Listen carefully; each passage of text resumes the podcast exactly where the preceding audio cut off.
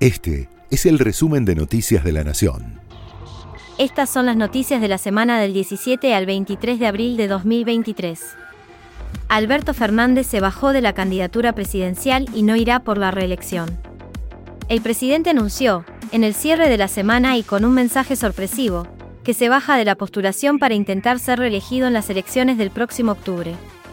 Lo hizo en un mensaje que subió a Twitter, en el que señaló, en referencia al 10 de diciembre próximo, que ese día le entregará la banda presidencial a quien haya sido elegido por el pueblo. La decisión era demandada desde hace tiempo por el kirchnerismo, que le pedía que se corriera de la disputa electoral para que Cristina Kirchner pudiera definir la estrategia electoral. Sin embargo, en el pasaje final del mensaje Fernández insiste varias veces con que debe haber un paso para democratizar el espacio político que ocupa. En este año Cumplimos 40 años ininterrumpidos de democracia. Este logro nos llena de orgullo y también hace aún más evidente nuestras deudas con una parte importante de nuestro pueblo. Hago un llamamiento para que todos transitemos este tiempo electoral tan proclive a los excesos con el mayor de los respetos por nuestros contendientes. Podemos efectuar desde los espacios públicos, todos y todas, un aporte genuino para mejorar el debate político que nos merecemos. Nadie debe dejarse engañar. No todo es lo mismo en la política. Aquellos que pregonan libertad son los que más hacen para establecer un sistema socialmente injusto. El próximo 10 de diciembre de 2023 es el día exacto en que incumplamos 40 años de democracia. Ese día entregaré la banda presidencial a quien haya sido elegido legítimamente en las urnas por el voto popular. Trabajaré fervientemente para que sea un compañero o una compañera de nuestro espacio político, que represente a quienes seguimos y seguiremos luchando por una patria justa, con equidad y felicidad para todos y todas. La lectura que pareció instalar el presidente es que abandona la carrera presidencial para concentrarse en la gestión de la crisis económica, que tuvo esta semana uno de sus peores momentos, con una fuerte escalada del dólar, mucha inestabilidad financiera e internas políticas que agravaron la incertidumbre. Del renunciamiento opinó Agustín Rossi. El jefe de gabinete de ministros señaló que había hablado con anterioridad con Fernández de esta decisión y que consideraba la posibilidad de ser el mismo candidato del albertismo.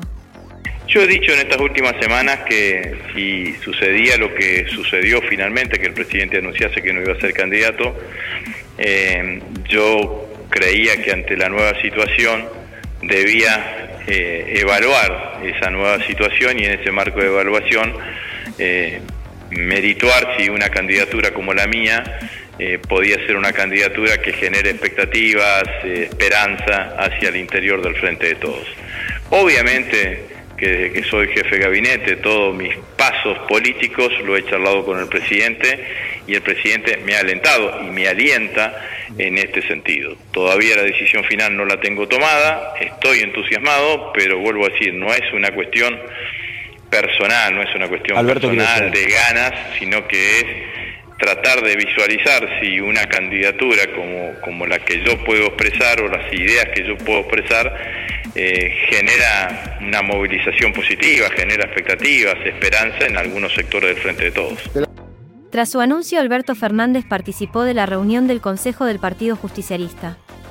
En un ámbito en el que el kirchnerismo preveía volver a presionar para que resignara su candidatura, una postura que también acompañaba a Sergio Massa, referente del tercer sector del Frente de Todos, la decisión del mandatario terminó resolviendo uno de los puntos clave de la reunión.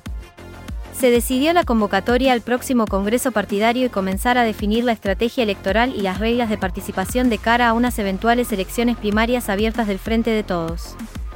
El dólar blue atravesó una semana de subas constantes y alcanzó un máximo histórico de 455 pesos. Luego de conocerse el número de inflación de marzo, la cotización libre de la divisa estadounidense arrancó la semana con subas que lo llevaron a 420 pesos el día martes. La tendencia alcista continuó a lo largo de los días, llegando el miércoles a 430 pesos y el jueves a 440.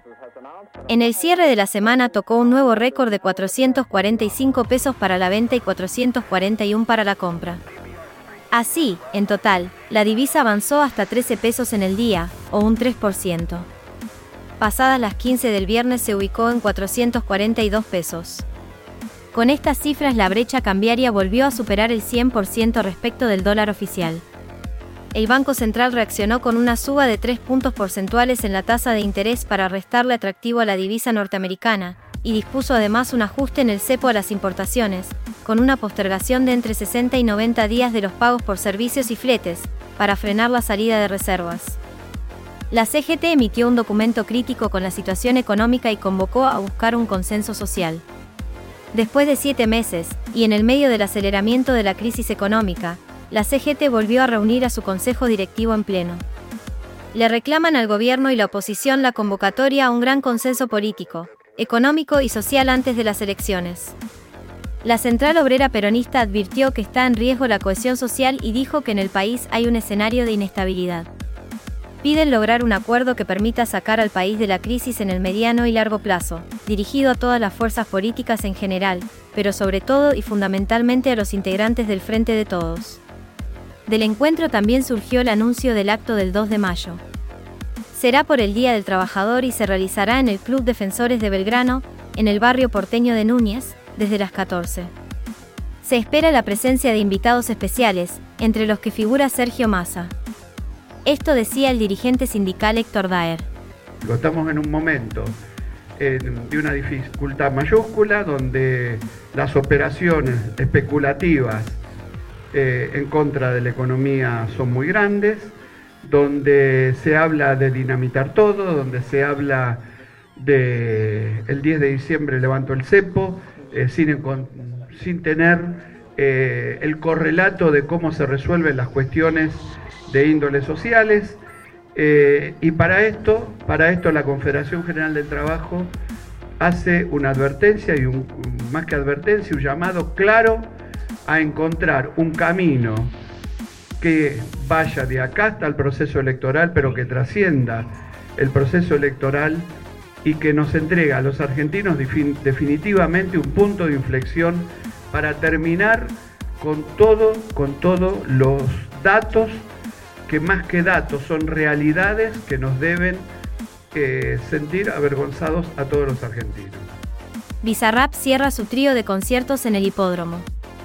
Hoy a la noche el DJ y productor brindará el tercero de los conciertos que organizó para celebrar sus cinco años de carrera. En las dos jornadas previas, y ante 20.000 personas en cada una de las noches, realizó un recorrido casi completo por sus sesiones, en las que siempre colabora con artistas invitados nacionales e internacionales, como Duki, Shakira, Nicky Nicole, J Balvin Residente. El espectáculo cuenta con un gran despliegue de pantallas y efectos visuales y sonoros. Esto declaró el artista. No soy muy expresivo nunca, pero de verdad estoy muy emocionado, estoy muy contento de que estén todos acá. Muchísimas gracias. Ah, no tengo palabras, hermano, de verdad.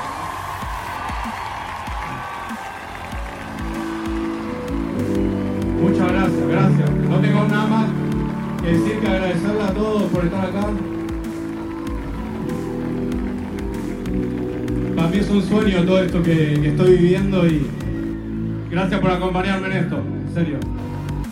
Se confirmó la Argentina como sede del Mundial Sub-20 de fútbol y se sortearon los grupos. El campeonato juvenil ya está listo para iniciar la acción después de todos los planes de emergencia que se debieron llevar a cabo luego del traslado de la sede a nuestro país la FIFA difundió el cronograma de los 52 partidos que componen este torneo, que divide a 24 países en 6 grupos. El sábado 20 de mayo se llevará a cabo el partido inaugural, y el domingo 11 de junio será el punto marcado en el calendario para el partido que definirá el título en esta vigésimo tercera edición del certamen juvenil. La selección nacional, dirigida por Javier Masireino, integrará el grupo junto a Guatemala, Nueva Zelanda y Uzbekistán, con quien tendrá el esperado debut el 20 en Santiago del Estero, en el Estadio Madre de Ciudades. Ahora resta ver con cuántos jugadores de la prelista podrá contar el entrenador. Mientras, la liga local sigue en acción. En los partidos de hoy se destaca Belgrano recibiendo a Newell's desde las 8 y 30. Mañana, San Lorenzo abre los partidos del día desde las 11 de la mañana, frente al Platense de Martín Palermo. Boca visitará a Rosario Central buscando la primera victoria de Almirón por el torneo local, tras haber conseguido un triunfo agónico por Copa Libertadores. Será en Arroyito a las 3 y 30. El líder del campeonato, River, protagonizará el clásico de la fecha ante Independiente, en el Monumental, a las 8 y 30. Este fue el resumen de Noticias de la Nación.